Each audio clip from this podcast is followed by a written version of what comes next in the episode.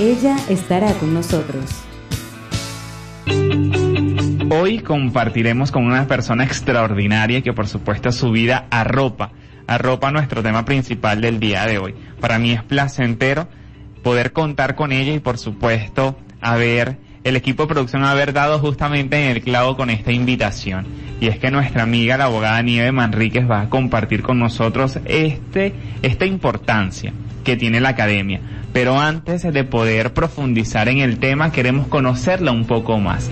Nieves, bienvenida a esta tu casa, bienvenida a Excelente 107.9 FM nuevamente, bienvenida a este espacio de mentes brillantes que a partir de hoy se convierte en parte de tu hogar.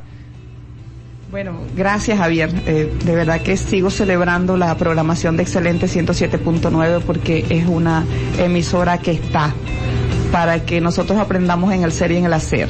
Me encanta su programación. Hoy un poco intimidada, ¿no? Con, con Javier y Mentes Brillantes. de verdad que cambia totalmente la estructura del tipo de programas que estoy acostumbrada a, acompañar acá en, en, Excelente, ¿no? Pero bueno, yo soy de retos y, y, esa juventud este, que apuesta hacer las cosas diferentes a mí me encanta porque me contagia de, de esas ganas y me, y me separa de la desesperanza que es tan común en estos días. Hoy en día queremos conocer un poco más de ti. Sabemos que desarrollas una profesión extraordinaria y lo haces con amor y con vocación. Cuéntanos un poco más de eso que arropa desde esa plataforma de la educación. Y por supuesto comencemos comencemos con esos fundamentos, con esos fundamentos que erradica justamente nuestra primera escuela, que es la familia. Bueno, yo, este, disculpa si se me quiebra la voz, porque de verdad que este, estudiando este tema de la academia, ¿no? O la importancia de la academia en el desarrollo del ser humano, que fue el tema principal que me planteaste, yo recordé mi historia. Yo quiero dedicar este programa a mi papá, Raúl Manrique. Eh, mi papá ya no está en este plano físico, pero él fue un bodeguero, porque tenía una bodega, en ese momento no existían bodegones ni nada, eran esas super bodegas famosas de una esquina. Y él fue empírico entre bodeguero y productor agropecuario con segundo año de bachillerato. Él se empeñó en enseñarnos a sus hijos que la universidad nos cambiaría la vida que si usted no estudiaba no era nadie, pero ese era, él no se refería a que no tendrías valor como persona, sino que la universidad te iba a dar la herramienta para ser diferente. Incluso cuando tenía problemas en la familia o con mis hermanos que yo quería explotar, él me decía, me chantajeaba con esto, usted fue por una universidad y usted tiene que entender, wow, yo he lidiado con esa con esa carga, ¿no? De que tengo que entender porque fui a una universidad y mi papá siempre me lo decía. Y fíjate, mi papá, una persona empírica en, su profesión, exitoso en, el oficio que desarrolló, gracias a Dios, trabajó hasta el final de sus días y, y lo hizo con mucha pasión, pero él me inculcó a mí la pasión por la academia, la pasión por los estudios. Recuerdo que uno andaba con un cuaderno él nos colocaba tareas de lo que él podía y de lo que él sabía. Por lo menos nos enseñó a escribir y a sumar y restar. Eso eran las principales tareas que nos colocaba a todos, indistintamente de la edad y del grado que cursáramos. Y bueno, yo le dedico eso a mi papá porque hoy me siento honrada de este tema, de tocar este tema y que me haya relacionado estos jóvenes tan estudiosos, de mentes brillantes con la academia, porque si yo he hecho algo en mi vida, ha sido transmitir academia, transmitir conocimiento. Eso lo he hecho en mis 21 años de historia. Y yo y he sido educadora porque no solamente yo soy este de profesión abogado, sino que me ha tocado transitar en, el campo de la educación, eh, di clases en el Tavera, en el Morales Marcano, en la Escuela Técnica Industrial, tengo experiencia, ¿no? Y yo siempre he dicho que el docente es, es aquel capaz de convertir en luz lo que la ignorancia mantiene en tiniebla. Entonces a mí me ha tocado eso. Mi emprendimiento ha sido ofrecer luz con asesoría, guía, abogar por las personas. Eso ha sido mi trabajo. Una luz extraordinaria que por supuesto nos arropa, nos arropa. Y quiero confesar con esto que en días anteriores una, una de las primeras invitadas que nos dicen, oye, necesito reunirme contigo previo a la entrevista y tuvimos una conversación bastante amena, estamos conversando con la abogada Nieves Manrique y esta importancia que tiene la academia en nuestras vidas.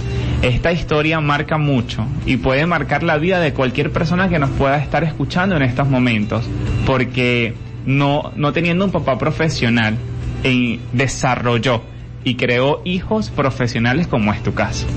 Sí, este, mm, eh, la, la primera escuela es la familia y quien y quien te da la primera visión del mundo es la familia. Este, si tu papá cree que tú eres una persona de éxito, si tu papá te convence de que tú eres alguien que eres merecedor, si tu papá y tu mamá se encargan, ¿no?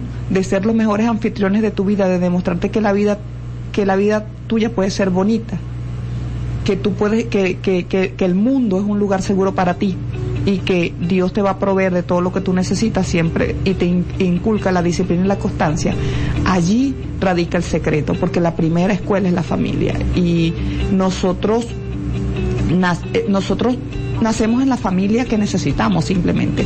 A veces nosotros creemos y pasa mucho ahorita eh, que hay desesperanza, porque a veces creemos que tú tienes que nacer en una familia bien para tú ser un chico de bien. Y no precisamente, nosotros este, podemos, podemos estar con limitaciones materiales, pero si tu papá tiene un compromiso de amor y tu mamá tiene un compromiso de amor y se dedica a una crianza consciente con todas sus limitaciones, nosotros podemos sacar lo mejor del ser humano. Por eso es que una de mis áreas ha sido el área de orientación familiar, porque la experiencia y mis vivencias me han dicho que todo radica en la familia, en los anfitriones de nuestra vida. Ellos nos van a decir y nos van a condenar a lo que nosotros queramos ser en nuestra vida. Estamos conversando con la abogada Nieves Manrique. Nosotros nos vamos a ir a una pequeña pausa, pero en breve regresamos. Y por supuesto abordaremos un poco más de la importancia de la academia en el desarrollo del ser humano. De forma ética y profesional abordamos lo que hoy veremos más de cerca.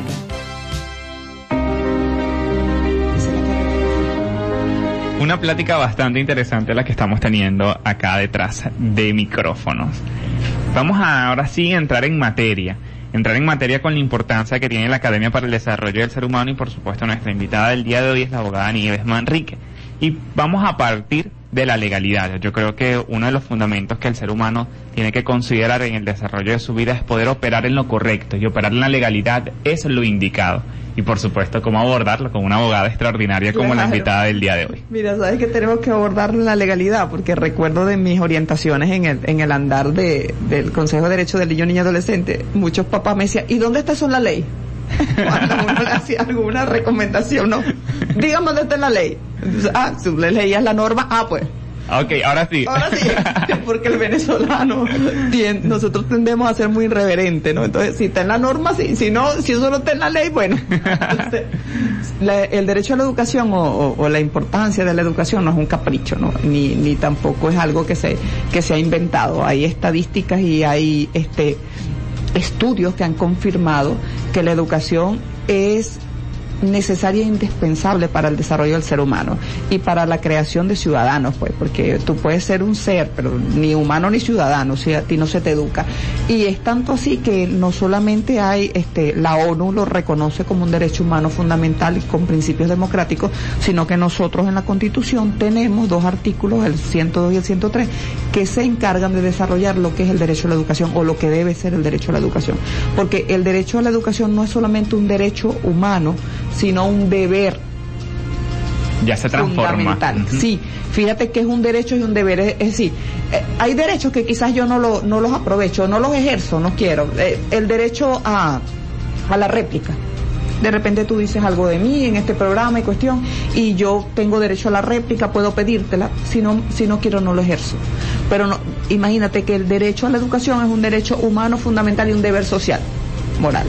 Y te dice que el Estado debe garantizarlo obligatoriamente y debe garantizarlo también con el, el apoyo de los padres. Y te da unas características de lo que tiene que ser eh, la educación. La educación tiene que ser democrática, la educación tiene que ser en libertad, porque la, la, la educación debe sacar lo mejor del ser humano Correcto. en sintonía con tus actitudes, porque fíjate que te habla de humanidad.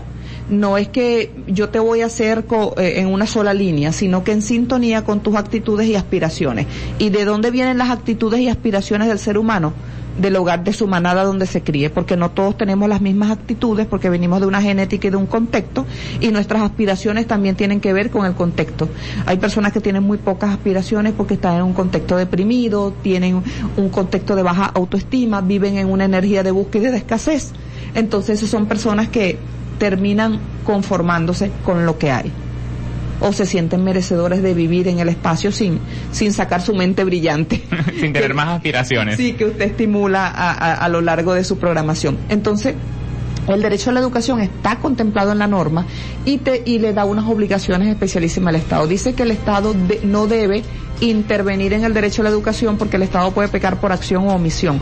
Por acción, cuando él interviene en el currículo educativo, por eso es que nosotros vemos en marcha con mis hijos no te metas, el currículo tiene que ser libertad, tiene que ser la educación en libertad, porque se habla de una educación amplia con diversidad de cultura, donde yo no adoctrine a nadie, donde cada quien sea capaz de pensar y de tomar sus decisiones. Y tomar sus propias decisiones, porque así como Dios nos dio el libre albedrío, la educación nos permite ejercer ese derecho del libre albedrío. ¿Qué hago con mi vida? ¿Para dónde voy? ¿Cómo la ejerzo? Entonces la educación te, te muestra todas las ópticas y tú decides. Entonces la educación, el Estado no puede intervenir, sino que el Estado tiene que, no puede obstaculizar ese derecho a la libertad. El Estado tiene que garantizar una educación libre en libertad donde haya libertad de pensamiento. Por eso que la política no se mezcla con la universidad. Correcto.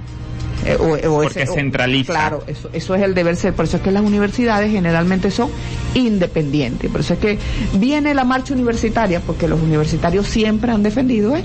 el derecho a la libertad de pensamiento. Usted puede decidir después su personalidad y su identidad, pero la, la, la, la, educación te, tiene, te convierte en un libre pensador para poder escoger. También tenemos que reconoce que la educación es un derecho, más no es un privilegio. Y por eso es que también lo establece como un deber y dice que es obligatorio la educación desde maternal hasta culminar el, el, medio diversificado. Es decir, en Venezuela desde el maternal hasta el medio diversificado, la educación es obligatoria y establece que todo niño tiene derecho a la educación, la LOGNA, y te dice que todos los padres tienen el deber de garantizar ese derecho y por eso el Estado establece unas regulaciones. Cuando yo le violento el derecho a la educación a mis hijos, a mí se me puede abrir un procedimiento administrativo, en principio, si no, si yo no respondo con el procedimiento administrativo, hay un procedimiento judicial que tiene sanciones y regulaciones para los papás que incumplan ese derecho. Pero bueno, no solamente, no, no solamente tenemos el caso de los papás que incumplen el derecho, también tenemos el Estado que carece de políticas públicas, donde no hay escuelas, y tú puedes tener todas las ganas de estudiar y que tu hijo estudie, pero estás en una población rural y a veces estando en ciudad las escuelas están inaccesibles. Entonces, este, hay muchas situaciones con el derecho a la educación, pero el derecho a la educación es reconocido por todos los estados democráticos y por Venezuela como un derecho humano fundamental. Ahora, esa es la otra vertiente, porque el hecho de que cuando el Estado incumple esa parte del cumplimiento, ¿qué sucede entonces? ¿sí? Entonces ahí es que entra la sociedad y entra el, trabajo que tienen que hacer los académicos, los docentes, los políticos comprometidos, porque eh, decía Simón Bolívar que un, que, que un, pueblo ignorante es objeto de su propia destrucción y tenemos, eh, tenemos muchísimos pensamientos. Eh, Mandela decía que la educación es, el arma, es el alma más, más poderosa que, se puede usar para combatir el mundo, para cambiar el mundo. Es decir, cómo cambias el mundo con educación. Piaget hablaba sobre que el principal logro de la educación es hacer de mujeres y hombres que sean capaces de hacer cosas nuevas y no repetir la historia de los antepasados. Es decir, ¿cómo saco yo mi mente brillante? A través de la educación. La educación es aquello que te va a permitir que tu mente brille porque yo te lo decía en una conversación pasada, una vaca siempre va a ser una vaca. La vaca no va a buscar ni emigrar, ni, ni estudiar, ni cambiar de, de, de, vegana a, a, carnívora, nada de eso. Ella tiene una función especial. Este es cohabita cuando tiene, cuando va a procrear, no se enamora en, en tiempos que no tenga que ver con procreación, se dedica a criar y destetar a su cría, come pasto, ella hace ella no tiene una mente brillante, ella está creada con una función en la cadena ecológica. En cambio, los seres humanos, la educación nos y, nuestra formación nos estimula a que nosotros no, no, no tengamos una existencia pobre ni, ni elemental. ¿sí? Eh, ¿Cuál es la razón de mi existencia? ¿Cuál es mi propósito de vida? Entonces la educación viene a darte eso, lo que es personalidad e identidad, porque la educación se convierte en un valor. ¿Por qué?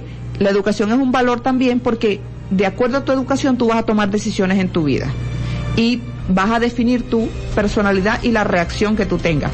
Por eso se dice que cuando tú eres una persona educada, generalmente tú tienes una situación donde te están provocando y tú tiendes a, no ser reactivo, porque nosotros tenemos un cerebro reptil y nosotros nacemos con ese cerebro reptil. ¿Qué pasa? Que cuando nosotros nacemos, el niño que tiene hambre grita, llora, llora hasta que se le satisface sus necesidades. Un niño que necesita la teta y su mamá está en terapia intensiva y no se la puede dar, el niño llora, llora, llora. Yo no le puedo explicar al niño educadamente que el niño entienda que su mamá ahorita se está debatiendo entre la vida y la muerte y no le puede teta, le interesa su teta, porque él está desde el cerebro reptil. Una vez que nosotros nos vamos educando, ese cerebro reptil que es súper necesario porque ese es el que nos salva de cualquier peligro, el que nos hace correr cuando, cuando, cuando... estamos en peligro, sí. Este, esa educación nos ayuda a controlar ese, ese cerebro reptil y nosotros no vivimos en reactividad. Y, y, muchos estamos viviendo en reactividad. Usted lo ha visto en los últimos acontecimientos masivos. Una cola en el banco, una cola para votar. ¿Qué encontramos allí? Golpe. Agresión. Agresión. El cerebro reptil activo. El cerebro reptil activo. Entonces, ¿quién nos ayuda a controlar ese maravilloso cerebro reptil que en momentos de emergencia nos funciona y nos cuida? La educación. Estamos conversando con la abogada Nieves Manríquez. Nosotros vamos a ir a un pequeño espacio musical, pero el tema se pone mejor, así que no se despegue de la programación de Excelente 107.9 FM. Escuchas Mentes Brillantes por tu radio Excelente 107.9 FM.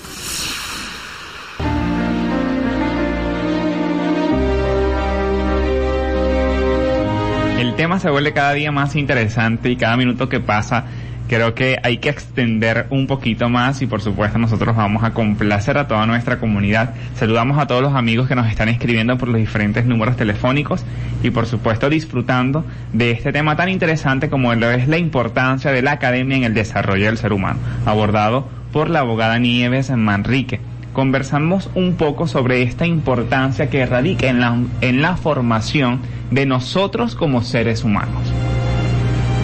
Bueno, eh, nosotros generalmente, bueno, todos nacemos con un CD blanco y nosotros este, estamos a merced de nuestros anfitriones de la vida.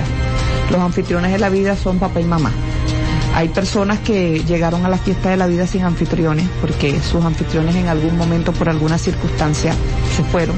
Y te queda de anfitrión una abuela, un conocido, un tercero eh, y a veces el único anfitrión de la vida que tienes es tu maestra de, preescolar si te inscribieron en una, en una, eh, en una escuela y incluso hay gente que sus primeros actos de amor o sus primeros conocimientos de emociones, de sentimientos de reconocimiento lo tienen en la escuela de preescolar. Hay niños que lloran muchísimo cuando tienen, no cuando llegan, sino cuando tienen que salir de preescolar porque su único contacto amoroso y educativo es en el preescolar porque en su familia no, no la tienen. Este, entonces, nosotros, como ese CD en blanco, necesitamos ser educados. Y, la, y, y, el colegio y el colegio empieza en la casa. Nosotros tenemos una educación permanente desde que nacemos hasta que morimos. De 0 a 80 años, si usted se programó para vivir hasta los 80, yo quiero ser un poco más ambiciosa, vamos a hablar de los 100, de los 0 a 100 años usted va aprendiendo toda la vida. Y la academia, la academia, el conocimiento se convierte en la herramienta fundamental para ver cómo tú vas a transitar y este, atravesar los diferentes contextos o episodios que te pasen, porque la vida no es lo que te pase, sino lo que tú hagas con lo que te pase. Ahorita, con donde nosotros estamos atravesando la crisis política, económica, social, más difícil de nuestra historia porque tenemos allí, tú sabes, un conjugado.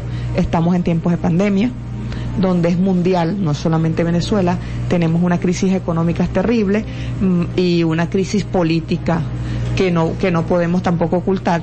Entonces, ¿qué nos está pidiendo el contexto actual? ¿Qué nos está pidiendo ahorita? Que, que saquemos la talla y la gallardía que tenemos.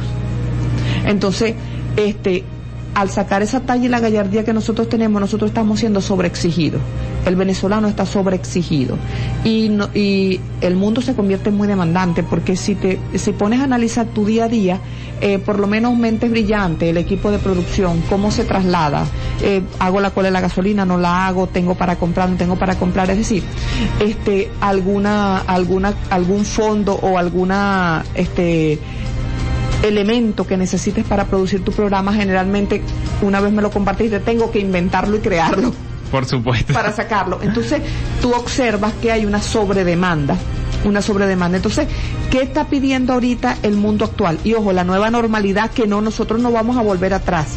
El mundo que se nos avecina quizás es con tapaboca, con medidas de bioseguridad, nos va a exigir conocer Excel, computación eh, eh, informática, eh, criptomonedas y toda esa serie de cosas, porque nos va a obligar, nos está obligando porque hay una nueva realidad. Entonces, la educación se convierte en esa herramienta, es esa mochilita que usted carga eh, eh, sobre los hombros que le va a permitir a usted destacarse. a mí me llama poderosamente la atención que eh, dentro de los emprendedores que, que, que tú entrevistas, en, a lo largo de tu programación, he visto con mucha satisfacción chicas que son ingenieras, de diferentes universidades porque veo que le haces primero una entrevista personal este y terminan siendo famosas por unos por unos por unas galletas eh, por un delivery por X por por cualquier cosa que ellas hagan. Vi una decencia de jabones bueno múltiple entonces yo decía wow, y quizás cuando ella hace su, su apertura, eh, ella te explica que ella se graduó en una universidad de X carrera pero wow, mira lo que le ha funcionado a ella a la academia, porque cuando yo me convierto en una chef que tengo que preparar un postre o una cocina, yo utilizo la física, yo utilizo la química y yo utilizo la matemática. Incluso tengo que utilizar el lenguaje porque yo tengo que tener una muy buena labia para poder llegar al lenguaje, ¿no? Aquí en Venezuela se dice labia, tiene labia para vender, para llegar. Tengo que ser agradable, pero yo también tengo que saber en cuánto tengo que poner el horno y cómo tengo que batir la, la, la, este, la, mezcla. la mezcla para que a mí me queden mis galletitas muy diferentes para todo aquel universo de personas aquí que vende galletas. Y resulta que mi galleta se convierte en una atracción. Entonces ahí está mi academia. Ahí está mi resiliencia. Ahí está la talla y la gallardía que yo saqué, pero que me hizo diferente porque yo vengo con una formación porque aquí nosotros no estamos hablando de los mejores profesionales, sino de los seres humanos exitosos, de los ciudadanos que nosotros necesitamos. Porque tu profesión no tiene que ver con tu ciudadanía. Nada que ver. Hay mucha gente que tiene profesiones y no es ciudadano porque no se proyecta como ciudadano. ¿Y quién es un ciudadano? Una persona que está para vivir en sociedad, que respeta la norma, una persona que entiende que mis derechos terminan donde empiezan los tuyos, una persona que está convencido que no es dueño del mundo y que tiene que entender que cuidar el medio ambiente no es una cuestión de, de locos ni una tontería, sino que nosotros no somos dueños del mundo donde vivimos, que nosotros tenemos que apostar a nuestra descendencia y que cuando yo le mezquino la teta a mi hijo, en el caso de que yo sea una embarazada, ya yo empecé con una cultura de escasez con mi hijo porque yo le estoy negando ese, ese, esa primera necesidad que él tiene. Yo necesito una mamá que me alimente. Entonces yo me inventé que mis senos son muy chiquitos, que no pude, que no saqué, que no sé qué más. Y bueno, y, y yo llego y le pongo un tetero que me contó mi abuela que, que, ella le daba de no sé qué con, con, con, la, eh, con leche con leche de vaca que no que su organismo todavía no está está, está preparado madurado porque uno nace todavía con con con el organismo pues y el sistema digestivo inmaduro. Por eso es que necesita primero la alimentación de la de, de, de la leche de mamá que es perfecta. Entonces le pongo yo ese gran tetero y le causo ay, estoy haciendo una cola y no hay eco, por cierto, para hacerle un eco a un niño que tiene este problema, no durmió con los gases y entonces después le doy una hierba, una matita y resulta que él estaba muy chiquito, no procesa la matita y termina en toxicología en, en en Guaypara. Entonces, yo convierto la vida de ese ser que cuenta conmigo, yo me convierto en una muy mala anfitriona. Pero, porque soy mala o porque yo estoy desde el desconocimiento. Y por eso es que te digo, y por eso lo dice la norma, la ignorancia de la ley no excusa de su incumplimiento. Entonces, ¿a qué nos llama la vida, Javier? A educarnos en lo que tú quieras y en lo que quieras, pero cuando tú asumes una responsabilidad con la vida, tú no tienes otra obligación que educarte y hay gente que se educa a los trancazos. Me tienen que pasar las cosas para yo entender que yo tengo que buscar conocimiento. Entonces, el, el, conocimiento y la academia forma parte de nuestra existencia y va a garantizar nuestro desenlace en la vida. Porque no podemos decir el Espíritu Santo se ocupará, porque yo creo que tenemos un Dios maravilloso, pero ese Dios maravilloso nos da el libre albedrío para que nosotros nos preparemos y tomemos decisiones, porque nos ama tanto que nos respeta. Y tú decides quién quieres ser y qué es lo que hacer. Y, y tanto así que decides hacerlo quizás con las normas que no son las correctas, causándole daño a otro, pero Él te da un nuevo amanecer para que tú decidas hacerlo diferente y te perdona y te da el chance de que lo hagas de nuevo. Entonces, la academia tiene que ser parte fundamental de la vida, primero de los padres, que son los anfitriones de la vida, porque aquí nadie nace grande. Nosotros, nosotros nacemos chiquititos, así que tú me digas, mira, que ese delincuente, que estamos llenos de gente delincuente, ninguno de ellos nació adulto ellos vienen de una familia, ellos tienen un corresponsable, un cómplice en su vida. ¿Quiénes fueron sus cómplices? Su papá y su mamá. Y, y si hay algo por lo que nosotros tenemos que rendir cuenta en esta vida es por nuestra descendencia. Entonces nos toca aprender. Para ser mamá hay que aprender, para ser esposa hay que aprender, para ser hijo hay que aprender para ser profesional en cualquiera de las carreras hay que aprender. Entonces, no estamos hablando de academia como que usted obtenga un título de X o tal y eso lo va a hacer a usted el rey del mundo, porque también tenemos mucha gente que adquiere una profesión y se cree o se crea unos instintos de superioridad para con los demás que eso lo aleja totalmente de ser ciudadano. Porque un académico también es empático, respeta y reconoce el valor del otro porque es que nosotros somos un enlace, pues. Nadie puede hacer las cosas solo y necesitamos este respetar ese equilibrio para que los procesos se den. Muchísimas gracias a doctora Nieves Manrique por aceptar nuestra invitación y por supuesto eh, comentarnos, hablarnos y nutrirnos un poco más sobre la importancia de la academia en el desarrollo del ser humano.